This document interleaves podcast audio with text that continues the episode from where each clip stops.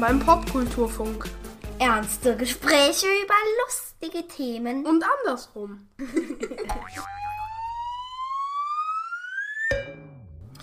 Damen und Herren, es folgt eine aktuelle Folge des Popkulturfunks. Und aktuell heißt in diesem Fall tatsächlich mit ziemlich heißer Nadel gestrickt. Denn im Moment wird hart debattiert über die Neufassung des Urheberrechts. Es steht eine Demo vor der Tür, die deutschlandweit stattfinden soll, und eine Abstimmung, die am 26. März stattfinden soll. Und tatsächlich hatte ich das Gefühl in den letzten Tagen und Wochen, das Thema ist so komplex, da kann man sich lang drüber streiten und es gibt gute Gründe für die eine und für die andere Seite, da Punkte zu verteidigen oder dagegen zu sein. Aber so richtig durchblicken tue ich da auch nicht. Jedenfalls nicht vollumfänglich oder zu 100 Prozent und das ist noch stark untertrieben. Jetzt habe ich am Rande der letzten Jury-Sitzung für den Deutschen Computerspielpreis einen Mitjuror getroffen namens Jörg Müller-Litzko, der nebenbei, außer seiner Tätigkeit in dieser Jury, in der ich eben aussaß, noch Vorsitzender des C-Netz ist. Das ist ein digitalpolitischer Verein und in seiner Eigenschaft als Vorsitzender Mitglied in diesem Verein hat er sich mit diesem Thema ziemlich ausgiebig auseinandergesetzt. Außerdem ist er Professor an der Uni Paderborn, ähm, ist da, hat da Forschungsschwerpunkte im Bereich digitale Medien und auch natürlich mit dem Thema Computer und Videospiele relativ viel zu tun. Daher kenne ich ihn tatsächlich auch schon ein bisschen länger aus meiner journalistischen Arbeit. Und das war natürlich eine gute Gelegenheit zu sagen, pass mal auf, Jörg, kannst du mir nicht ein paar Fragen beantworten? Ich glaube, die sind von größerem Interesse für mich und natürlich für alle anderen da draußen. Und jetzt hatte ich tatsächlich heute kurzfristig Gelegenheit, mit ihm zu sprechen, weil er nämlich bei mir in der Nähe auf einer Veranstaltung war, wo er sich mal 50 Minuten rausgequetscht hat, um ein paar Fragen zu beantworten. Und die kriegt ihr jetzt gleich zu hören, beziehungsweise ihr kriegt die Fragen zu hören und natürlich auch die Antworten. Viel Spaß!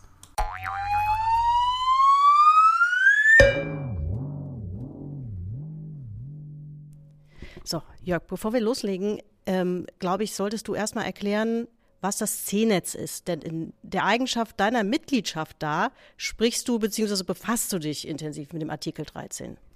Ja, also das C-Netz ist ein digitalpolitischer Verein, der im Jahr 2012 gegründet wurde. Und die großen Parteien, da gibt es immer parteiennahe, und ich sage nur parteiennahe, ganz bewusst, Vereine, die sich der Digitalisierung widmen oder den Themen der Digitalisierung und versuchen dann in die Parteien, aber eben auch in die Bevölkerung, das ist ganz wichtig, wir machen eben nicht nur Parteiaufklärung, Aufklärung über Digitalisierung, ähm, Aufklärung über neue Technologien, Aufklärung über die Wirkungen, die digitalpolitische Wirkung von Entscheidungen ähm, zu tragen. Und das C-Netz, das kann man jetzt irgendwie raten, es gibt D64, die stehen eher der SPD nahe, es gibt Load, die stehen eher der FDP nahe, es gibt das CSU-Net, da ist es irgendwie offenkundig, und dann gibt es das C-Netz, jetzt darf man dreimal raten, was wir, wem wir so ein bisschen näher stehen. Also wir stehen der CDU näher. Und ähm, das C-Netz ist, wie gesagt, gegründet worden 2012, ähm, damals von Peter Tauber und äh, dem späteren Generalsekretär und äh, Thomas Jatzombeck. Und mit Thomas Jatzombeck halte ich seit 2013 das C-Netz. Ähm, jetzt muss man dazu sagen, ihr seid aber relativ kritisch gegenüber dem, dem Ding, über die wir jetzt reden, beziehungsweise in der vorliegenden Fassung seid ihr kritisch. Ähm, worum geht es eigentlich? Wir reden immer von Artikel 13, sind aber, glaube ich, eigentlich zwei Artikel, die kritisch äh, diskutiert wurden, 11 und 13, die jetzt unter Umständen sogar nochmal umbenannt sind, also nicht mehr so heißen dämlicherweise, aber egal. Lass uns mal mit äh, chronologisch anfangen mit 11. Also 11 ist, glaube ich, jetzt 15 und 13 ist 17. Aber es ist irgendwie, also wir wollen diese Zählerei gar nicht betreiben. Ähm, wir bleiben mal bei 11 und 13, weil das sind vielleicht die beiden populärsten. Aber eigentlich sind wir gegen noch viel mehr. Ähm, oder was heißt gegen viel mehr? Wir hätten eine, uns eine grundlegende Überarbeitung der gesamten Copyright ähm, ähm Directive, also dieser neuen Urheberrechtsreform gewünscht. Was ist das Problem? Das Leistungsschutzrecht, das ist ein Recht, was Presseverlegern eingeräumt wird gegenüber Plattformen, die über automatisierte Verfahren entsprechende Informationen rausziehen und verlinken. Ähm, das ist eines der zentralen Rechte, die wir schon bekritisiert haben, als es in Deutschland eingeführt werden sollte. Und gesagt, dass damit zwei Dinge eingeschränkt werden, unserer Meinung nach. Erstens die Informationsvielfalt und zum anderen die Meinungsfreiheit. Das kennen einige Leute vielleicht unter dem ähm, bisschen platten Stichwort Linksteuer, ne? Das ist unter dem Stichwort Linksteuer, aber ich finde, Linksteuer ähm, drückt nicht das aus, was uns politisch ge gestört hat. Ähm, ich meine das mit der Informationsvielfalt und der Meinungsfreiheit sehr deutlich. Wenn Plattformen entscheiden, was sie lizenzieren und was nicht, dann werden sie bestimmt nicht kleine, zum Beispiel Tageszeitungen, die auch bereit sind, Content for free ins Netz zu stellen, das muss man immer noch sagen, ähm, erfassen, sondern die werden dann nur noch auf bestimmte zentrale Organe gehen. Das schränkt wirklich die Vielfalt ein. Und das kann auch keiner negieren. Also das heißt, es ist antidemokratisch. Und das Zweite ist die Meinungsfreiheit. Ich glaube, wenn wir uns das Zitatenrecht anschauen, finde ich es sehr unverständlich, warum wir jetzt so stark dahin gehen. Und wir haben ja schon eine relativ verkürzte Form mit den Snippets. Ja, ich, wieder so ein Begriff, Schnipsel könnte man vielleicht sagen. Aber jetzt die neue Regelung im ähm, Entwurf vom 20.02.2019, auf den ich mich beziehe, da geht es ja nur noch um Single Words, die zitiert werden dürfen. Und den Rest muss man dann ähm, in irgendwelchen kryptischen Sätzen formulieren. Das ist das Leistungsschutzrecht, was dann eben dazu führt, dass jeder Link, im Grunde genommen jeder einzelne Satz da für Presseverleger ähm, vergoldet werden soll. Das halte ich für äußerst kritisch. Stehe ich auch zu, ist vielleicht nicht nur ich, sondern das C-Netz schon sehr lange gegen. Und das Zweite ist ähm, tatsächlich Artikel 13. Wenn man den genau liest, gibt es einen Passus, der eben bestimmte Dinge auslöst. Das ist jetzt Artikel 17, aber vorher war es 13. 13.4, da steht drin, nur wenn Autorisation gewährt ist, also sprich ähm, eine Legitimation besteht, einen Inhalt hochzuladen, dann darf dieser Inhalt auch präsentiert werden und das bedeutet eben faktisch Lizenzierung. Gegen Lizenzierung und eine Stärkung des Urheberrechts hat sich das C-Netz nicht ausgesprochen. Wohl aber, und das ist das, was Axel Voss immer gerne als Interneterkennungssysteme bezeichnet, gegen die technische Umsetzung, die nämlich zwangsläufig nach zumindest bisherigem Ermessen zu so etwas wie Upload-Filtern führt. Und Upload-Filter bedeuten tatsächlich Ähnliches wie bei Artikel 11, jetzt 15 mit dem Leistungsschutzrecht, eine Einschränkung von Informationsvielfalt und Meinungsfreiheit. Ähm, das ist einfach aus unserem Demokratieverständnis wichtig, dass wir uns das in der digitalen Welt erhalten. Zu Recht kann man sagen, dass einige Plattformen, muss man immer fair bleiben, auch ähm, stark profitiert haben vom, ähm, sagen wir mal, Einsatz urheberrechtlich geschützten Materials, ohne dafür zu bezahlen. Es wäre unfair, ähm, zu sagen, dass dort nicht Prozesse in Gang getreten sind. Und ich mache das mal am Beispiel nicht jetzt ähm, vom viel zitierten YouTube, weil das ist ja immer das Einzige, was da in Europa namentlich genannt wird, sondern ich rede mal von Filehostern. Ja? Filehoster, und seien wir ehrlich, das kennt der eine oder andere schon ganz gut, sind natürlich Horte gewesen von Urheberrechtsverletzungen. Und natürlich ja, sind das entgangene Gewinne derer, die mediale Inhalte hergestellt haben und die Skalierung durchs Internet, sprich also weil viel mehr Leute gleichzeitig auf was zugreifen konnten, äh, ist natürlich gigantisch und das ist im Vergleich zur Privatkopie. Ich erinnere mal an die Zeiten, wo man CDs gebrannt hat oder wo man vielleicht auch noch ein MP3-Rip war ja schon, war ja schon spooky und, und, und High-End zu dem Zeitpunkt, ja, ähm, wo man noch ganz oder wesentlich geringere Kopierraten hat. Das heißt also, die Anzahl der verkauften Kopienratio zu ähm, illegalen Kopienratio ist natürlich durch die File-Hoster sehr stark nach oben gegangen. Übrigens noch stärker als durch die Torrent-Netzwerke. Ja. Die Torrent-Netzwerke, da gab es jetzt noch die Möglichkeit zu intervenieren. Ähm, bei den File-Hostern ist es ja fast unmöglich. Jetzt sind wir aber in einer Diskussion angelangt, ähm, die natürlich, die wir versucht haben, so fair als möglich zu führen. Wir haben gesagt, was sind die Interessen der Urheber, berechtigte Interessen und was sind die Interessen einer Netzgemeinschaft, Netzkultur und wie können wir beides irgendwie zusammenbringen. Und wir haben das Gefühl, dass diese ähm, Copyright Directive in der jetzigen Form das nicht gewährleistet, sondern man schwenkt vom einen ins andere Extrem. Ähm, das war noch nie gesund für Politik und das ist auch nicht gesund für die Bevölkerung. Ja, Axel Voss hat ja zum Beispiel auch gesagt, ja, Uploadfilter, das erwähnen wir überhaupt nicht, das fordern wir auch nicht. Äh, Case closed. Nein, also er hat nun wirklich in mehreren Interviews genau das gesagt und wenn er das leugnet, dann ist er selbst schuld. Ja. Er hat von Interneterkennungssoftware gesprochen und hat genau das beschrieben, was eine Interneterkennungssoftware tun soll, nämlich Uploads filtern. Also äh, nennen wir das Kind doch, wie es genannt werden muss. Es sind Upload-Filter, es ist eine technische Lösung, die übrigens wenn er sich das mal anschauen würde, äh, einen enormen, ich sage das vorsichtig, einen enormen technischen Aufwand erfordern würde. Das ist eben nicht, wie manch einer behauptet, einfach mal eben damit getan, ein kurzer Abgleich und alles ist klar, ja, ähm, sondern es sind natürlich, man muss ganze Werke mit ganzen Werken vergleichen. Äh, das ist ein nicht unerhebliches Thema. Ja, zum Beispiel Herr Pfennig, schöner Name auch, äh, der äh, Vorsitzende ist das, glaube ich, von der äh, Initiative Urheberrecht, der sagt zum Beispiel, das sei doch kein Problem, die Filter gäbe es doch schon, beziehungsweise die Systeme, die GEMA wird das das doch genauso machen, auch äh, für Spotify und so weiter. Wo, wo, das, es gibt kein Problem. Ja, und dann gucken wir uns mal Filmvolumina an, gucken, also audiovisuelles Material und, und, und, oder Softwarevolumina. Sie müssen ja dann, also diejenigen, die das wollen, sicherstellen, dass das Original mit dem Origin, äh, die Kopie mit dem Original verglichen wird. Das heißt, ich muss auch die ganzen Originale mal erst rausgeben, oder ich muss zumindest Kopien der Originale an diejenigen, die filtern sollen, rausgeben. Ich weiß nicht, ob denen bewusst ist, was das für ein Datenvolumen auslöst, was das für einen Energieverbrauch auslöst, wo es viel elegantere Lösungen gibt. Also das Entscheidende, wenn die dann nur mit Content-ID von YouTube argumentieren, vernachlässigen sie, dass das ein geschlossenes System ist, proprietär. Ja, ähm, es gibt eben eine Menge Plattformen. So.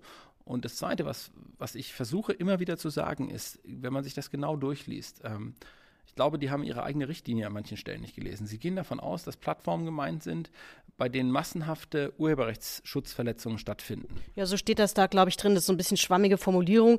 Ähm, Plattformen, wo in größerem Stil urheberrechtlich geschütztes Material zugänglich gemacht wird. Genau, Online Content Sharing Service Provider haben sie die genannt, ja. Ähm, ich mache mal ein Beispiel, wo die gar nicht dran denken, aber was das ganze Dilemma aufzeigt kein Mensch würde heute diskutieren und auch dafür auf die Straße gehen, dass zum Beispiel Patente sind, auch Schutzrechte, ja, oder Markenschutzrechte existieren. Wenn man jetzt diese ganzen Patentdatenbanken offenlegen würde und es gibt Plattformen, wo natürlich auch technische Baupläne und so sind, äh, wollen wir das denn? Wollen wir, dass das alles plötzlich im Netz ist bei Plattformen, dass die plötzlich Zugang zu den ganzen Originalen haben? Ist das tatsächlich gemeint? Also etwas böse formuliert. Ähm, hier wird nur, und das ist das Problem, was äh, meiner Meinung nach bei den Europapolitikern sehr offenkundig war, immer nur gedacht, das böse Google mit seinem bösen YouTube verdient sich eine goldene Nase und deshalb müssen wir einen Riegel vorschieben. Das ist in der gesamten Argumentation. Ich habe nicht einmal, weder von Axel Voss noch von den anderen, einmal gehört, dass sie mal andere Plattformen benannt haben. Also die, Denke reduziert sich auf eins. Und wenn Sie ein Gesetz gegen eine Firma machen wollen, was offenkundig ist, dann sollten Sie auch sagen, dass Sie ein Gesetz gegen eine Firma machen. Man hat auch versucht, Microsoft zu zerschlagen. Man hat immer wieder versucht, die großen IT- und Digitalkonzerne zu zerschlagen wegen ihrer Marktmacht und monopolisierenden Stellung oder quasi monopolartigen Stellung. Das ist ja okay, wenn man diese Haltung hat. Das kann man demokratisch diskutieren. Ich finde es schwierig, aber bitte, das kann man diskutieren. Aber dann bitte benenne man das Kind auch so, wie man es benennt. Diese Reform führt dazu, dass auch kleine Plattformen, das sagt der Startup-Verband, das sagen andere, stark angegriffen werden, weil man sich nicht über die Konsequenzen der eigenen Worte bewusst ist. Nichtmals, weil man bösen Willens ist, das glaube ich gar nicht, sondern weil man sich die Konsequenzen nicht vor Augen führt, weil man technisch auch nicht sieht, was dahinter steht.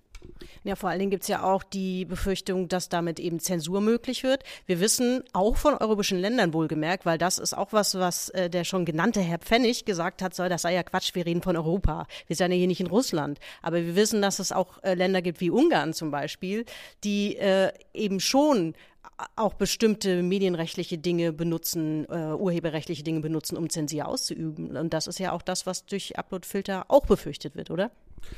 Also das ist nochmal die zweite Ebene. Ich habe ja gesagt, es werden viele Dinge eingeschränkt. Wenn ich eine technische Plattform baue, die es mir ermöglicht, bestimmte Inhalte aufgrund von Mustererkennung zu filtern, ja, und äh, hier reden wir natürlich tatsächlich auch von Meinungsfreiheit, ähm, dann bin ich in der Lage, eben entsprechend auch die Filter einzustellen. Und wenn ich eine solche Infrastruktur, sagen wir mal, flächendeckend durch eine gesetzliche normative Vorgabe ähm, installiere, bin ich, wenn ich ein restriktives politisches System habe, was vielleicht Druck ausübt, in der Lage, äh, unliebsame Äußerungen tatsächlich zu filtern und damit eben einen Zugang zur Öffentlichkeit zu verbauen. Und das nennt man, wenn ich das so richtig interpretiere, eine Einschränkung der Meinungsfreiheit. Und wer mich ein bisschen kennt, weiß, und ich glaube auch für das C-Netz gilt in weiten Teilen, Artikel 5 unseres Grundgesetzes muss das normative oberste Kriterium bleiben, weil wir sonst unfrei werden. Deshalb ähm, ja, auch aus diesem Grund sind Uploadfilter oder die Installation einer solchen Infrastruktur ähm, absolut gefährlich und wir sollten lieber schauen, dass wir äh, an der Stelle andere Lösungen entwickeln, die beide Seiten ausbalancieren. Urheberrechte stärken, aber bitte, bitte nicht hingehen und ähm, die Systeme antidemokratisch gestalten. Es wurde ja auch ein paar Mal gesagt, ähm, also man versteht die Aufregung nicht. Ähm, äh, kleine oder private Nutzer seien da gar nicht betroffen, weil im Gegenteil, die würde man ja schützen, weil man die Plattform stattdessen in Haftung nimmt. Das geht, das ist ja vor allen Dingen eine Sorge, die relativ viele YouTuber äh, umtreibt, die ähm, da auch Streaming äh, veranstalten beziehungsweise ihre Let's Plays hochladen und die, diese ganzen Geschichten, äh, die seien quasi dann, also die seien ja aus der Haftung, die meisten Privatnutzer seien sozusagen dadurch aus der Haftung raus. Also ich bin ja kein Jurist, aber ich, ich, versuche das zu lesen, was da steht und habe versucht, mir ein Bild zu machen. Es ist faktisch schon so, dass ähm, eine Haftungsverlagerung vorgesehen ist, prinzipiell, aber nicht generell. Und das ist eben der kleine Fehler daran. Also die Haftungsverlagerung heißt, erstmal ist das Verhältnis zwischen Plattform und Rechteinhaber in den Mittelpunkt gerückt worden. Und das sozusagen ganz klar entweder lizenzieren oder löschen die einzigen beiden 0-1-Optionen sind was ich nicht gefunden habe, aber man mag mir auch unterstellen, dass ich es vielleicht nicht ganz verstanden habe. Es ist ja doch ein etwas dickerer Wälzer, gerade die neueste Fassung, die jetzt gestern erschienen ist. Also heute am 22., äh, jetzt am 21.03. ist, glaube ich, eine ganz neue Fassung noch erschienen. Ähm, wie gesagt, ich beziehe mich auf den 20.02.2019. Da habe ich jetzt nicht gefunden, dass die Nutzerinnen und Nutzer vollkommen aus der Haftung genommen werden. Also das heißt, die Frage, wenn ich eine massive Urheberrechtsverletzung habe, zum Beispiel das Entfernen eines Kopierschutzes oder, also bei einer Software, oder die Nutzung im Rahmen ähm, einer eine, eine Digitalkamera aufzustellen und einen Film abzufilmen, komplett, der gerade erst im Kino ist und sonst eigentlich keine digitalen Kopien von geben dürfte. Das Verbreiten im Zweifel auch, äh, sagen wir mal vorsichtig, von Material, äh, was, äh, was ja schon mal vorkommt, so von Fernsehserien, wo plötzlich mal eine Folge schon mal vorher da ist und solche Dinge. Ähm, das ist nicht ausgeschlossen, dass es natürlich nach also meinem Verständnis, dass es nicht dann auch einen Regress gibt, weil es sich hier um Straftatbestand handelt. Und das ist auch gut so. Denn sonst würden wir in Bereiche vorstoßen, wo ich sagen würde, das ist auch aus meiner Sicht äh, dringend zu unterbinden. Also wir können ja nicht hingehen und sagen, wir, wir, wir schaffen einen Rechtsrahmen ab. Also da bin ich tatsächlich bei denen, die sagen, das Internet ist kein ganz rechtsfreier Raum, weil sonst kommen wir in eine Situation rein, ähm, wo wir vielleicht tatsächlich ähm, uns auch selber nicht mit oder uns selbst als Gesellschaft schaden. Nichtsdestotrotz ähm, das hat man nicht sehr klar formuliert. Das Gute ist, es ist eine Richtlinie, das Schlechte ist, es ist eine Richtlinie. Die Richtlinie hat nämlich zur Folge, dass es einerseits eben Flexibilität gibt in der nationalen Umsetzung, das andere ist die nationale Umsetzung, kann aber auch ganz schön schief gehen. Ja, also wenn ich, wenn ich eine klare Regelung habe, eine Vorgabe, ja, ähm, dann habe ich eine klare Regelung. Wenn ich eine Richtlinie habe, die einen hohen Interpretationsspielraum und dieses ähm, Werk lässt das zu, einen hohen Interpretationsspielraum habe, ähm, dann komme ich in Bereiche rein, die eben auch zu Fehlbildungen führen. Ich mache das am konkreten Beispiel. Axel Voss konnte in mehreren Interviews nicht einmal klar definieren, welche Plattform er eigentlich meint. Entweder hätte er nämlich gesagt, ich meine eh nur YouTube, wenn er ehrlich gewesen wäre, was er nicht war, oder er hätte dann sagen müssen, ja, also das sind die und die Plattformen. Und das hat er nicht getan. Und das gibt auch die Richtlinie nicht her. In der alten Fassung, in Artikel 2 steht nämlich eben nicht genau drin, welche gemeint sind, sondern es steht nur drin, welche nicht gemeint sind. Und genau da liegt auch der Hase im Pfeffer, um es mal ganz platt zu formulieren. Ich muss schon sagen, was gemeint ist und nicht, was nicht gemeint ist. Ähm, dann erst kann ich ja überhaupt als Gesetzgeber tätig werden. So ist das doch Stochern im Nebel und äh, überlässt ja auch Ländern eine gewisse Willkür. Und wenn wir mal etwas weniger demokratische Staaten haben und Europa ist nun mal nicht homogenisiert, was Demokratie betrifft, da kann ich mir schon Dinge vorstellen, die vielleicht nicht so erfreulich sind. Äh, ja, Axel Voss, weil wir den jetzt so häufig erwähnen, das ist natürlich auch der, der das verfasst hat. Lord Voldemort sozusagen so ein bisschen in unserer Debatte, deswegen taucht der Name auch so oft auf. Der hat ja nun in einem Video, das, äh, das war glaube ich der Twitter-Account des EU-Parlaments äh, verbreitet hat, ähm, das hatte den schönen Titel Deine Memes sind sicher. Äh, das ist ja offensichtlich genau das Problem, oder? Dass sie es eigentlich eher so nicht richtig sind. Also jetzt stelle ich mal was klar. Axel Voss ist kein Lord Voldemort, ja, und der hat sich über, bestimmt auch mich geärgert, weil ich ihm manches Mal in den letzten Tagen äh, gesagt habe, so geht das nicht, ja. Ähm, aber ich habe mich auch massiv über ihn geärgert, weil wir ihm schon lange und wirklich lange gesagt haben, das ist nicht die schlaueste Maßnahme, ja. So, also es ist kein Lord Voldemort, das ist ein Politiker, der seinem Gewissen verpflichtet ist und anscheinend ist seine Grundhaltung erstmal die, die er da zutage legt. Das will ich ihm einfach äh, positiv auch unterstellen und es ist auch gut, dass wir noch Politikerinnen und Politiker haben, die auch wenn der Sturm auf sie zukommt, mal für sich erstmal Kurs halten. Ist auch, er ist auch Jurist, kein Magier, muss man vielleicht genau, korrekterweise sagen. Genau. Vielleicht sollte aber manchmal ähm, auch neben der Fähigkeit, Kurs zu halten, die Fähigkeit, innezuhalten, dazu kommen, sprich auch mal zu überlegen, dass vielleicht, wenn so viele Menschen sagen, das könnte kritisch sein, das nicht böswillig gemeint ist, sondern tatsächlich ähm, eine, eine ähm, sagen wir vorsichtig, kritische Auseinandersetzung dieser Menschen mit den Maßnahmen stattgefunden hat. Man will eigentlich nichts Böses gegen die Person, denn es wird immer so getan, äh, es wäre die Person, sondern man will ja eigentlich erstmal ausschließlich eine Verbesserung einer Situation. So, das, das muss man vorwegschicken. So. Und er wird jetzt dahingestellt sozusagen, als, er, als ob er der Böse wäre, der das alles verfasst hat. Da haben ja viele Leute mitgewirkt und es ist auch nicht die CDU alleine, ja, sondern es sind natürlich auch andere Parteien beteiligt gewesen. Das Europaparlament ist ziemlich bunt. Und es sitzen viele Menschen da drin und ich finde es immer unfair zu sagen, der eine war es, das ist nämlich so nicht, sondern es sind natürlich viele, die sich eine Meinung gebildet haben. Diese Meinungsbildung scheint, zumindest nach jetzigem Stand, in dem entsprechenden Ausschuss, dem Jury, äh, ähm, so zu sein, dass ähm, nach Abstimmungsergebnissen, nach was anderem kann ich nicht gehen, ähm, man zufrieden ist mit der Arbeit, die man geleistet hat. Und auch der Trilog hat ja, ähm, also das heißt, wo Parlament, ähm, ähm, äh, Ministerrat und sag schon, Kommission zusammenkommen, ähm, hat auch dem zugestimmt. Das heißt, der Trilog ist im Grunde genommen abgeschlossen. Ähm, also irgendwo gibt es einen gewissen Grundkonsens, ähm, der dieses Papier betrifft. Jetzt kommt die andere Seite. Die Frage ist, stimmt man zu, weil man es verstanden hat, oder stimmt man zu, weil man vielleicht auch einfach manchmal politischen Strömungen folgt? Und ich würde bei dieser Geschichte sagen, dass Verstehen erfordert sehr viel Lesearbeit, sehr viel Fleiß und sehr viel auch sich auseinandersetzen mit der Fragestellung, wie funktioniert Urheberrecht. Ähm, mein Verständnis ist, dass die meisten zugestimmt haben, ohne es zu verstehen. Und das ist nicht schlimm, weil das passiert häufig in der Politik. Das Schlimme daran ist, dass das so frappierende Auswirkungen hat, die sie sich gar nicht klar machen können, weil sie eben nicht verstehen. Also das heißt, die Hebelwirkung ist diesmal so signifikant groß, dass Menschen das sofort spüren werden. Und ich glaube, da liegt das Problem, wenn man hingehört hätte und in der Erstellung einer solchen Richtlinie oder eines solchen neuen Ansatzes ein bisschen mehr auf beide Seiten gehört hätte, wäre vielleicht was rausgekommen, wo alle sagen würden, okay, ist jetzt nicht das Optimum für mich, aber ich kann damit leben, weil wenn alle ein bisschen was geben, kommt vielleicht was Gutes raus.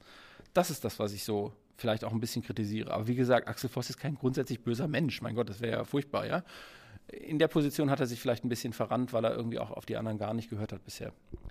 Ähm, jetzt ist es so, natürlich, du hast ja schon korrekterweise gesagt, äh, Politiker äh, bekleckern sich bei den Digitalthemen generell nicht so mit Ruhm. Deswegen gibt es da solche Vereine wie D64, C-Netz und so weiter und die genannten, die da versuchen, auch eine gewisse Beratungsarbeit in diese Richtung zu transportieren quasi.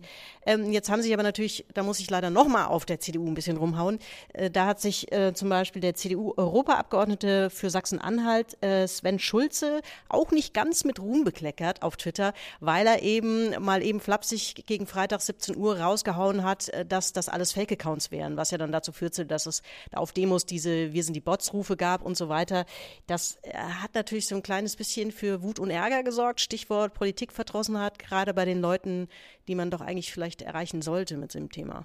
Also man muss mit zwei Dingen aufräumen. Das eine ist, Stan Schulze hat das bestimmt sehr unglücklich formuliert, weil er nicht so ganz verstanden hat, dass jedes Android-Telefon einen Google-Account meistens hat und dass viele Leute daher ein Gmail-Konto haben, das kann passieren, da hat er sich für entschuldigt und ähm, da muss auch gut sein. Also das hat er, ich glaube, er hat eingesehen, dass das nicht die allercleverste Antwort war. Und jetzt sagen wir doch mal ehrlich, passiert uns allen mal, äh, Schwamm drüber, fertig.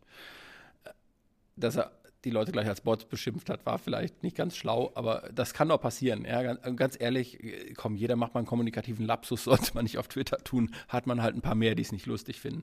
Ist mir aber im Leben auch schon passiert und dann muss man einfach sagen, shit, habe ich Blödsinn geredet und das hat er getan.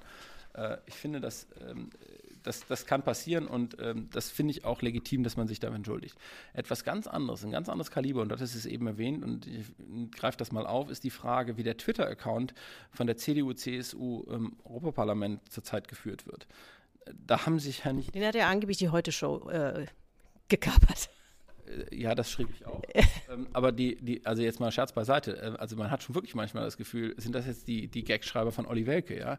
Also ähm, da ist wirklich schon die Frage zu stellen, ist das absichtliche Provokation? Will man tatsächlich diesen Disput? Ist das Provokation, die man ähm, deshalb streut, um, um irgendwie ein Thema heiß zu halten? Also da komme selbst ich an Erklärungsnöte ran, weil das ist nicht eine einmalige Sache, sondern die haben ja alles Mögliche angesprochen, ja.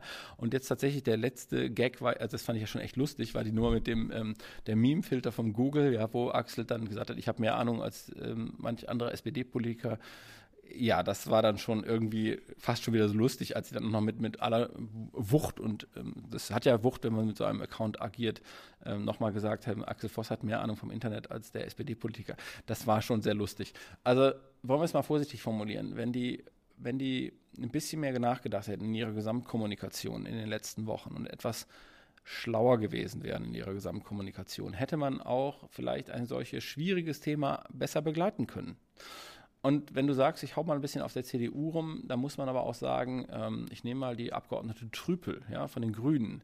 Also wenn ich mir deren Twitter-Reise so in den letzten Tagen anschaue, zeugt das auch nicht von überragender Kenntnis der Materie. Ja?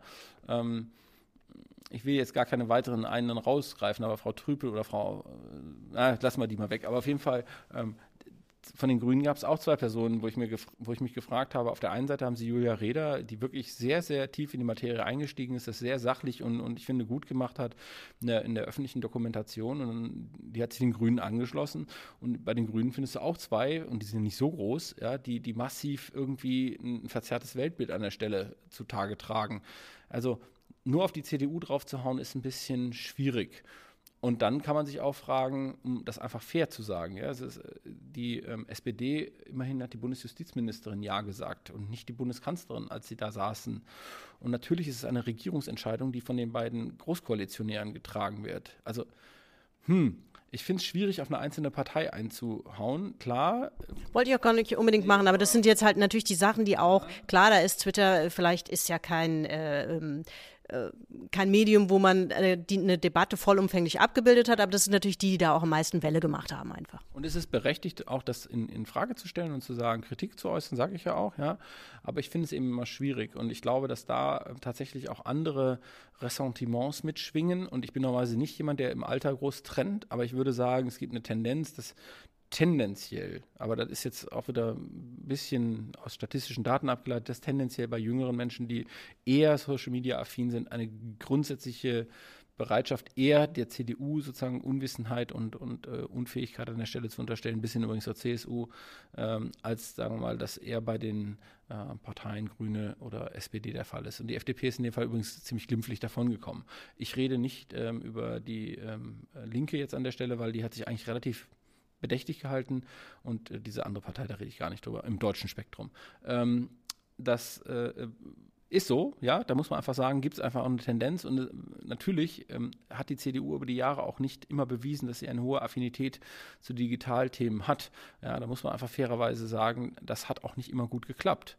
Aber wenn ich jetzt mal zurückdenke an die Koalitionsverhandlungen und ich hatte das große Glück als Parteineutrale, denn ich habe ja kein Parteibuch, dabei sitzen zu dürfen und ähm, da muss ich sagen, haben sich wirklich die Digitalpolitikerinnen und Politiker beider Parteien größtmögliche Mühe gegeben, mal was Progressives zu leisten. Und was im Koalitionsvertrag steht, zeugt ja davon. Also das Grundverständnis gibt es auch da. So, und dann äh, hattest du ja eben angesprochen, auch nochmal die digitalpolitischen Vereine, unsere Rolle wir sind alle parteifern. Und das meine ich sowohl für die D64-Leute, die ich sehr schätze, als auch für Load, die ich sehr schätze. Und bei der CSU ist es durch CSU net etwas näher, aber auch beim C-Netz, wir sind erstmal parteifern im Sinne von, äh, die Partei bezahlt nichts, wir finanzieren uns 100 Prozent aus Mitgliedsbeiträgen, das gilt für alle drei. Und ähm, deshalb können wir auch nicht große Kampagnen starten, sondern wir rufen einfach mit Sachverstand auf. Das ist das, was wir anbieten und wir treten in Dialog. Und das ist, glaube ich, auch der einzig seriöse Weg, wie man so etwas machen kann. Das ist für mich auch eine Grundvoraussetzung, übrigens diese Arbeit zu leisten. Ähm, wir verstehen uns auch als Aufklärung für, für andere Teile der Bevölkerung. Also das heißt, wenn, wenn wir zu Vorträgen einladen, also gibt es nicht jetzt, muss CDU-Mitglied sein, also so, im Gegenteil, wir freuen uns sogar, wenn wir andere Positionen haben. Am liebsten bin ich immer ähm, eigentlich bei Veranstaltungen, wo man sich auch ein bisschen reibt, weil dann entsteht nicht nur Wärme, sondern dann entsteht auch Wissen. Und das ist viel wichtiger als Wärme, ja, denn das Wissen führt dazu, dass man Positionen besser versteht. Und besser verstehen führt zu besseren Lösungen. Ähm, ich glaube, dass alle digitalpolitischen Organisationen, bei den Grünen gibt es das nicht jetzt als Verein, aber die haben auch ihre ähm, äh, Arbeitsgruppen und den Richard Reifs da drumherum, äh, dass die alle versuchen, im Moment bestmöglich darauf einzuwirken, dass ihre Parteien verstehen, wo das Problem ist. Apropos äh, mehr Verständnis, also da, da prallen jetzt einfach wirklich schon seit Wochen und Monaten irgendwie zwei total unversöhnliche Fronten aufeinander. Das ist auch ein kompliziertes Thema. Die einen, habe ich das Gefühl, sagen ganz oft, wir verstehen eure Sorgen nicht. Das haben wir ganz klar doch definiert, beziehungsweise das ist nicht das Problem. Und die anderen, jetzt rede ich mal von den, von den Bloggern, von den Podcastern, von den YouTubern, von den Streamern und so weiter, die machen sich extrem große Sorgen und die sehen eben sehr wohl Probleme. Kannst du die nachvollziehen? Also ist das auch berechtigt? in der Fassung, die du ja auch teilweise kritisierst? Klar, also ich meine, das sind einfach Formulierungen, die es auch schwierig machen. Machen wir es ganz einfach. Ähm, ich habe mir vom, vom Gronk ein Video angeschaut, kennt ja der ein oder andere. Und von der Floyd habe ich mir ein paar, und Pete Smith, kennen die auch so ein bisschen, finde die auch alle ziemlich, äh, ziemlich fluffig. Also die, die, machen einfach gute Sachen. So. Und jetzt haben die Musik im Hintergrund laufen und ähm, die, der, der Gronk sagte, ich habe die lizenziert, aber der Filter wird nicht wissen, ob ich sie lizenziert habe oder nicht. Er kennt mich aber als potenziellen, äh, potenziellen Copyright-Verletzer und wird mich rausfiltern. Das ist meine Existenzgrundlage, das ist ja ein Profi, nicht? Also meine Existenzgrundlage verdiene verdiene ich mein Geld mit, ähm, das geht doch nicht, ja.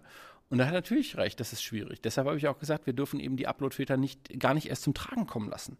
Das ist ja das, was ich sage. Wir, wir zerstören eine Netzkultur, die sich aufgebaut hat in den letzten Jahren, äh, die auch äh, ihre Daseinsberechtigung hat, weil sie eben Millionen Menschen in Deutschland und Milliarden Menschen auf diesem Planeten tatsächlich auch leben. Ja, da können wir nicht einfach hingehen und sagen, da gehen wir jetzt mal, da gehen wir mit dem Vorschlaghammer hin und zerschlagen das alles. Ja.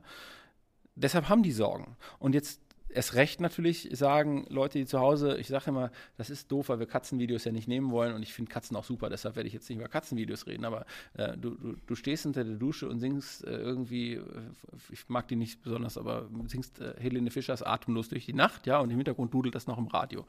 Also wir wollen erstens das Duschvideo nicht sehen, von mir sowieso nicht, aber zweitens noch viel wichtiger ist die Frage, ähm, wird das dann gefiltert, ja oder nein? Diese sind doch die Fragen, die sich die Leute zurecht stellen, weil sie sagen, ja, aber jetzt habe ich doch was gemacht, ist das denn jetzt alles, ist das jetzt alles demnächst nicht mehr da? Kann ich keinen Spaß mehr machen? Ja, haben die jetzt angefangen? So, und dann sagt Axel Voss in den Interviews, ich zitiere ja nur, was er auch gestern wieder gesagt hat, am 21.03., ähm, ja, äh, wenn das sehr häufig vorkommt, dann müssen wir das filtern. Jetzt könnte ich mal etwas lax formulieren, ich dusche täglich und ich würde jetzt täglich diesen Song singen. Also das ist jetzt nicht, dass irgendeiner sich das vorstellen mag. Aber stellen wir uns mal vor, wir duschen täglich oder putzen uns auch die Zähne täglich, was auch immer. Die sogenannten Duschfluencer. Genau, die Duschfluencer, ja. Also äh, heute reden wir über, nein, ich rede jetzt nicht über das Duschmittel, was man da nimmt, also das Duschgel. Ähm, dann äh, bist du doch in einem Bereich drin, ja, dann bist du in einem Bereich drin, wo du sagen musst, ähm, das ist ja regelmäßig. Ja. Würden wir denn jetzt anfangen, sagen, das muss gelöscht werden? Natürlich nicht. Ja, so, das ist aber das, was ich meine mit der Unschärfe der Definitionen in dieser Richtlinie. Man hat eben nicht klar gesagt, was man meint. Und das ist das, was mich auch persönlich ähm, sehr betroffen macht, dass man eben nicht darüber nachgedacht hat, was will ich denn wirklich erreichen, sondern man hat nur gesagt, was man erreichen könnte, wenn man etwas täte diese ganzen Konjunktive da drin. Member, Member States shall. Und dann kommt immer, was sie tun sollten. Ja, ja, was sollen sie denn tun? Wo geht es denn konkret drum? Seid doch mal ehrlich, was ihr meint.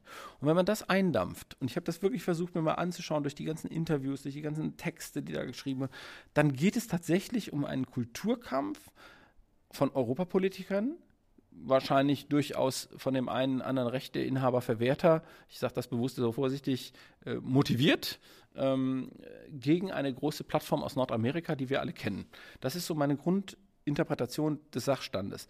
Das ist aber nicht das, was diese Richtlinie ausdrückt. Und das ist auch das zentrale Problem, warum heute viele Menschen und, und erst recht morgen bei den Demonstrationen, und ich kann das nur äh, von meiner Position oder Person, das ist von CNS jetzt völlig unabhängig sagen, vollkommen verstehen, auf die Straße gehen und sagen, das bitte nicht ja, ähm, weil es eben, wir haben immer gesagt, keine Upload-Filter, dazu stehen wir auch als C-Netz und ich stehe da erst recht als Person für und bitte nicht die Meinungsfreiheit beschneiden in Deutschland, das, das geht nicht und auch nicht in Europa, das geht auch nicht, ja. Dafür gehen morgen viele Menschen auf die Straße am 23.03. und das ist auch gut so, ja. Warum ist das gut so? Weil das ein Zeichen ist, dass es wichtig ist und umgekehrt muss man eben sagen, dieser, dieser Kulturkampf, der nicht klar ausdiskutiert wurde, führt eben zu diesen hohen Ambivalenzen.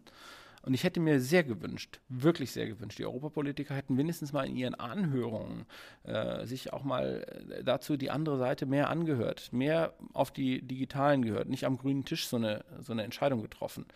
Das ist doch das Thema, wo wir heute darüber reden und warum wir in so einer vertrackten Lage sind. Äh, würdest du sagen, dass äh, aber noch eine gewisse Hoffnung besteht, dass man die Kuh vom Eis bekommt, zumindest in den strittigen Punkten, die dann eben auch so eine Netzkultur betreffen, äh, von, von den großen Filmen, YouTube und so weiter, da rede ich jetzt mal nicht, weil das ist immer was, was, also die haben auch alle Mittel, um sich auseinanderzusetzen, aber die haben viele andere Blogger, Podcaster, YouTuber eben nicht unbedingt. Also wir müssen, glaube ich, hier drei Dinge unterscheiden. Das eine ist, was passiert auf europäischer Ebene, das zweite ist, was eine nationale Umsetzung betrifft und das dritte ist, was man an Hoffnung hat. Fangen wir mit der Hoffnung an. Die Hoffnung ist, dass ein paar schlaue Menschen am nächsten, ich glaube Dienstag ist es den 26.03., sagen, ähm, nee, so, so, geht es nicht. Ja, also es wäre tatsächlich ein bisschen meine Hoffnung, dass, ähm, dass das Ding so nicht kommt. Nicht, weil ich nicht, weil ich nicht den Urhebern was gönne, um Gottes Willen, da sollte man mich nicht so verstehen. Ich bin Medienökonom von Hause aus, äh, verstehe auch die andere Seite sehr gut. Ja? Aber ich glaube, dass diese Version nicht tragfähig ist und dass man, äh, und auch wenn es nochmal eine Legislatur dauert, einfach eine bessere Richtlinie schreiben sollte. Das ist meine persönliche Grundüberzeugung. Das sage ich jetzt mal nicht als CNS-Chef. So, jetzt kommen die anderen beiden Dimensionen, die europäische versus der nationalen Umsetzungsstrategie. Wir haben eine europäische Gesamtgemengelage, die haben ja mehrere Optionen. Die könnten ja auch eine Split Decision machen. Das heißt also, man stimmt ab, aber bestimmte Artikel, jetzt müssten wir ja von 17 reden, könnte man außen vor lassen und könnte sich nochmal anschauen, gibt es Verbesserungen, Veränderungen, die man noch später abstimmen kann. Also Split Vote. Ähm, auch da ist mehr Hoffnung als Glaube. Ja? Ähm, ich hoffe, dass sie es tun. Ich glaube es nicht. Ähm, so, dann wird, gibt es noch eine Hoffnung, die heißt, ähm, es ist ja noch bis dahin ein paar Tage Zeit und es gibt ja viele Menschen, die zugehört haben im nationalen Rahmen, die jetzt nochmal mit den Europapolitikern sprechen und sagen, überlegt euch ein Split Vote. Das könnte eine gute Lösung sein. Ja? Schön wäre, wenn man dann auch bitte schon gleich den ehemaligen 11, jetzt vielleicht 15 äh, dazu nehmen würde und dann übrigens auch nochmal 12 und 14, die sind auch sehr kritisch. Naja, summa summarum, das, was ich am Anfang sagte, die Hoffnung wäre, wir lehnen es ab und machen es richtig. Ähm, das ist Hoffnung. Realität wird sein, irgendwas wird abgestimmt werden am 26.03. und dann muss man sich damit auseinandersetzen. Und wir haben gesagt, es gab zwei Möglichkeiten. Ähm, wir gehen nur auf Konfrontation und Protest. Das habe ich eine Zeit lang ähm, für, für, meine Verhältnisse übrigens persönlich sehr, sehr ungewöhnlich, kam mir irgendwie komisch vor, weil ich das eigentlich nicht so bin, getan, relativ laut und gesagt, so geht es nicht, ähm, bis man dann doch zugehört hat. Und ähm, dann haben wir uns an den Tisch gesetzt in der, auf der nationalen Ebene, initiiert durch den Generalsekretär der CDU, Paul Schimiak, die Rechtspolitiker, die tendenziell eher in Richtung Uploadfilter gegangen sind, äh, und die ähm, Digitalpolitiker der Union an einen Tisch geholt. Und ähm, ich, ich, durfte, weil ich irgendwie gesagt habe, ich finde das alles nicht so toll, mitmachen. Das ähm, freut man sich ja mal, wenn man eingebunden wird aktiv in die Politik und, und auch auf dem Niveau überhaupt mitreden darf. Das ist ähm, nicht selbstverständlich und ich weiß, dass viele Menschen das irgendwie dann lächerlich finden und sagen, ja, hö, hö, ihr reißt ja nichts und so. Ich rate manchen mal überhaupt so weit zu kommen, dass man an den Tisch sich mitsitzt und dann auch tatsächlich mitgestalten darf. Wie lange das braucht, bis man da Akzeptanz findet. Und dann sage ich immer, nehmt das doch mal nehmt das doch einfach mal so, dass wir uns wirklich bemüht haben, überhaupt diese Diskussion wieder aufzumachen und nicht immer gleich sagen, äh, die doofe CDU, sondern vielleicht mal sehen, da bewegt sich gerade eine Volkspartei. Wenn man das mal von der Seite betrachten würde, fände ich es fairer. Aber ich verstehe, wie gesagt, auch alles, was da an Negativkritik kommt und halte das auch aus. Trotzdem glaube ich, war es der richtige Weg zu sagen, wir versuchen von innen heraus die Diskussion aufzugreifen. Und dann haben wir uns hingesetzt, haben gesagt, was uns bleibt als rechtlicher Rahmen für Deutschland, da können die Europapolitiker nicht reinreden, ist die Umsetzungsstrategie, wo wir zwei Jahre Zeit für haben und der Rechtsrahmen, den wir setzen. Wir haben gesagt, wir wollen ein Modell vorschlagen, wie wir vielleicht in Deutschland den Uploadfilter verhindern können. Und natürlich sagen alle, oh, dann denkt ihr nicht an Europa und ihr seid deutschnational, muss ich mir anhören. Also wer mich kennt, weiß, ich bin alles nur nicht deutschnational. Ich bin wirklich, ich liebe diesen Kontinent und ähm, bestimmt nicht, ja. Aber wir haben gesagt, was können wir zurzeit tun? Das war das Einzige, was wir gesagt haben. Und dann haben wir gesagt, wenn wir jetzt mal die Leistungen erbringen, die nicht in der Richtlinie stehen, wir definieren die Plattform, wir definieren es, wo es darum geht und versuchen uns dafür mal eine Lösung zu überlegen, wie geht das ohne Uploadfilter. Dann haben wir vielleicht einen Ansatz, der auch in Europa greifen könnte, wo viele Länder sagen, das gehen wir mit. Dann gibt es auch die Harmonisierung und dann wird gleich wieder ein oder andere kommen und sagen, ja, aber das ist nicht europarechtskonform. Ja, das wird gerade geprüft. Und nach bisheriger Prüfung ist nicht sicher, ob es nicht doch europarechtskonform ist, was wir vorgeschlagen haben. Was haben wir vorgeschlagen? Wir haben gesagt, wir finden eine Lösung, dass der 13.4 ehemals, wo drin stand, dass eben nur autorisiertes äh, hochgeladen werden darf, automatisch stattfindet. Also haben wir das Modell der Pauschallizenz erfunden in einem Rahmenvertrag. Der Gesetzgeber legt fest, dass Plattformen, die im deutschen Raum agieren, es ist irgendwie schwierig, nicht im deutschen Raum zu agieren, ja, das Internet ist nicht so national, Gott sei Dank. Ähm, also sprich Plattformen grundsätzlich in einen Vertrag wenn sie im entsprechende mediale Angebote haben, ich komme gleich darauf, welche haben, eingebunden werden. Und dieser Rahmenvertrag stellt erstmal sicher, dass ein Upload möglich ist, ohne ihn vorher beim Upload zu hindern, also vorher sozusagen zu erkennen und zu filtern. Dieses Modell der Pauschallizenzen basiert auf zwei Ideen. Das erste ist, ähm, wir sagen, der Content, der in Deutschland hochgeladen wird, wir haben mehrere Möglichkeiten der Erkennung. Im Schwerpunkt wird es eine IP-Adresse sein. Ähm, da kann man sagen, der wird hochgeladen und dann hat derjenige, der die Plattform, die Möglichkeit, ähm, mehrere Dinge zu tun. Erstens, Sie schaut nicht auf den Inhalt, aber sie schaut, gibt es einen digitalen Fingerprint. Bei YouTube kennt man Content ID, aber wir haben gesagt, wir wollen einen digitalen Fingerprint mit einem offenen System, einer offenen Schnittstelle, sodass alle ähm, nicht in die Situation kommen, für hunderte von äh, Millionen Euro da irgendwelche Filter zu entwickeln.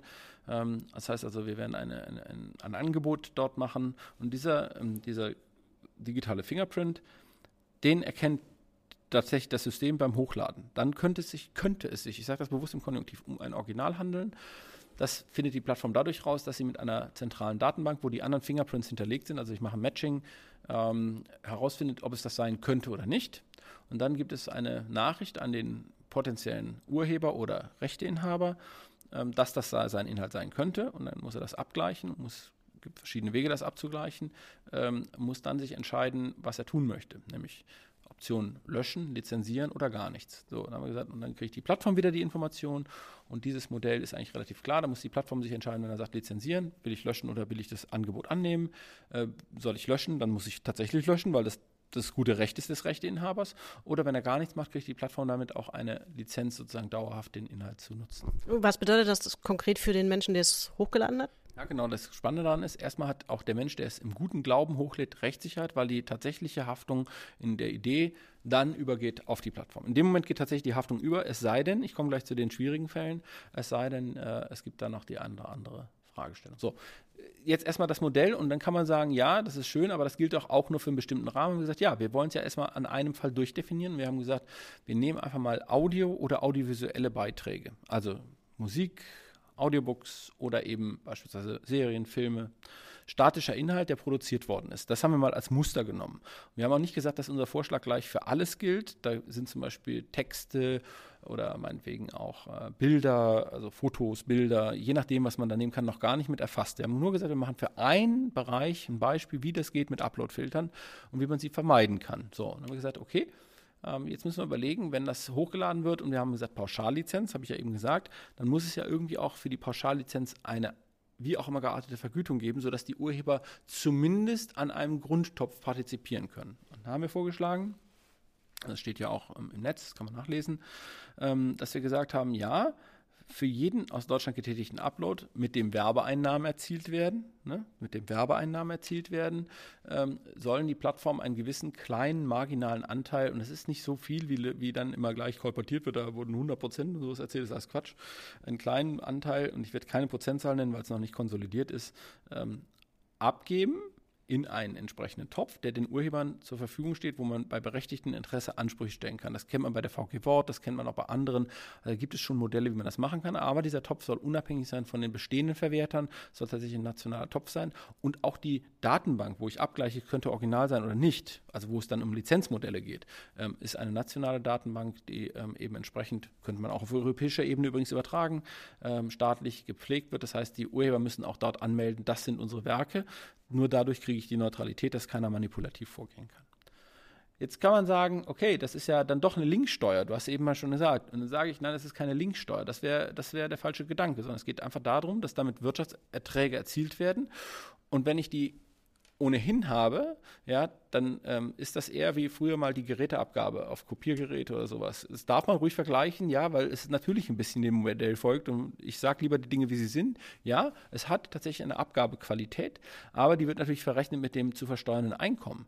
Und wenn man brav versteuert, und das tun ja die meisten Unternehmen und Plattformen, dann ist ja auch kein Problem. Dann habe ich eine abzugsfähige Ausgabe und das heißt also, es wird tatsächlich auch mein ähm, zu versteuerndes Einkommen senken.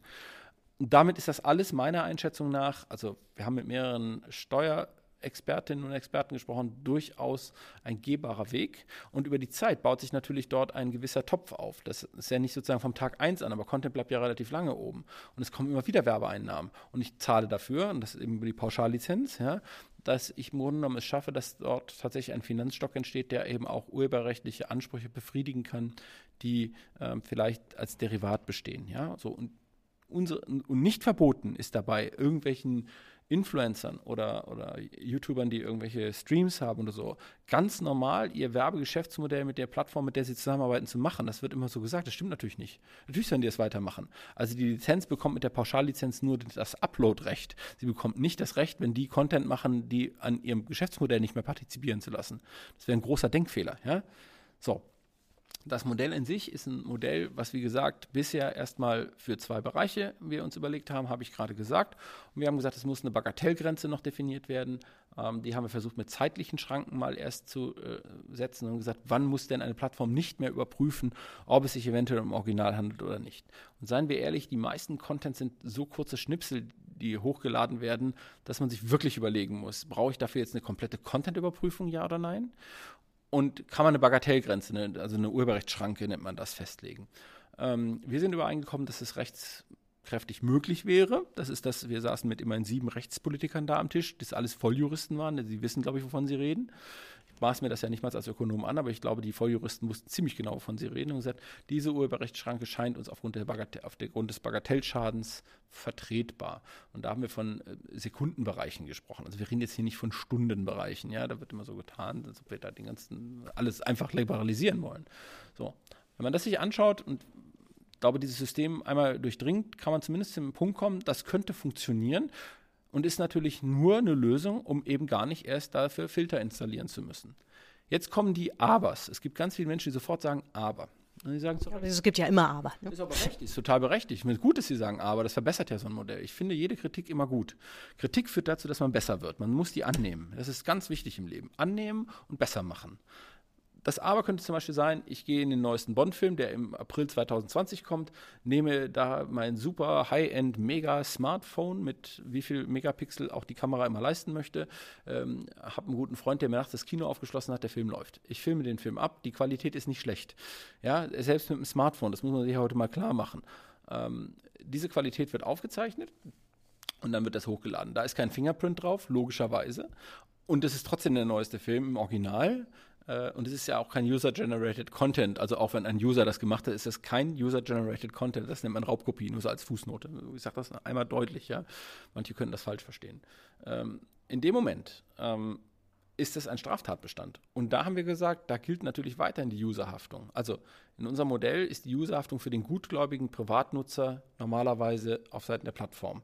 Aber in solchen Fällen haben wir es natürlich zu tun mit dem Straftatbestand und der entbindet nicht von der Haftung. Das ist ja, ähm, du, du kannst ja auch nicht im Laden einfach irgendwas klauen und dann sagen, ja, äh, wir haben die Haftung dem, dem, dem Händler übergeben. Das funktioniert ja. Ja gut, ich glaube, da, da, würden auch die meisten Leute mitgehen. Das ist ja auch nachvollziehbar und verständlich und es wäre auch jetzt illegal, davon abgesehen.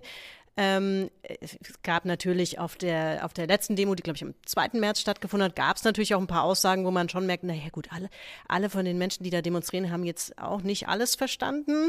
Also, dass Musik generell frei sein sollte, war so eine Aussage, die da kam, ist natürlich Quatsch. Also, ich meine, du musst natürlich Musiker für ihre Leistung irgendwie entgelten. Also, dass man jetzt alles verwenden kann, das wird sicherlich auch nie der Fall sein. Aber du hast ja jetzt konkret genannt, so eine Bagatellgrenze, das klingt auch alles irgendwie realistisch so in meinen bescheidenen Ohren. Äh, welche Chance hat dieses Modell denn jetzt da vielleicht noch aufgenommen zu werden? Also, wir haben das Modell gemacht und wir haben in der Arbeitsgruppe, wie gesagt, es saßen die Rechtspolitiker ähm, aus dem Bundestag wie auch die Digitalpolitiker zusammen und durfte halt mitmachen.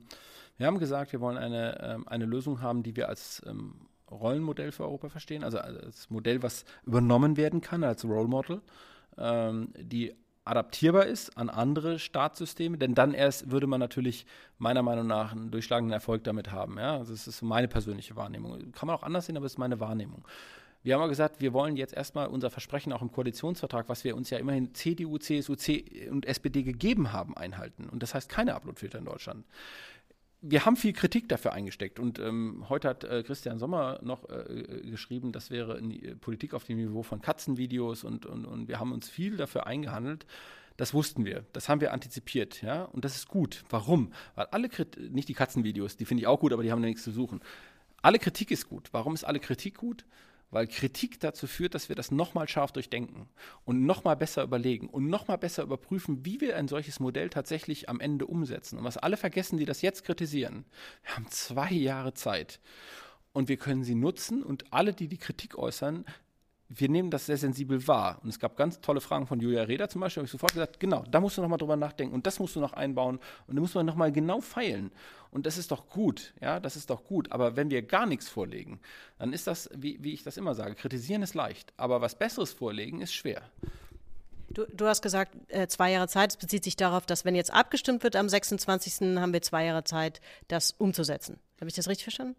Ja, und es gibt ja noch eine Runde durch den Ministerrat, aber das ist, spielt jetzt mal keine Rolle. Die müssen auch nochmal zustimmen, sonst gibt es nochmal eine zweite Lesung und so.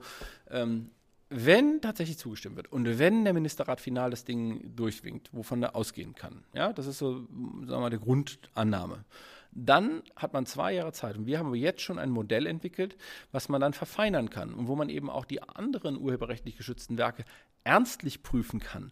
Und das ist mir wichtig. Das ist mir wirklich wichtig. Das meine ich nicht nur als Scherz.